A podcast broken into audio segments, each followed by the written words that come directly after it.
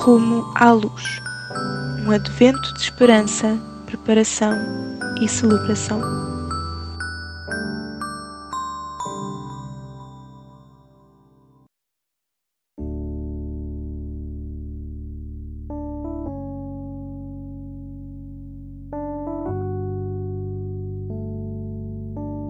Dia 25. Leitura bíblica em Lucas 2, 39 e 40. Depois de terem cumprido todas as exigências da lei de Deus, os pais de Jesus voltaram para Nazaré da Galileia. Ali o menino ia crescendo, fortalecendo-se fisicamente e em sabedoria, e Deus derramava sobre ele a sua graça. Depois de terem feito tudo o que tinham a fazer para apresentar Jesus, regressaram a casa.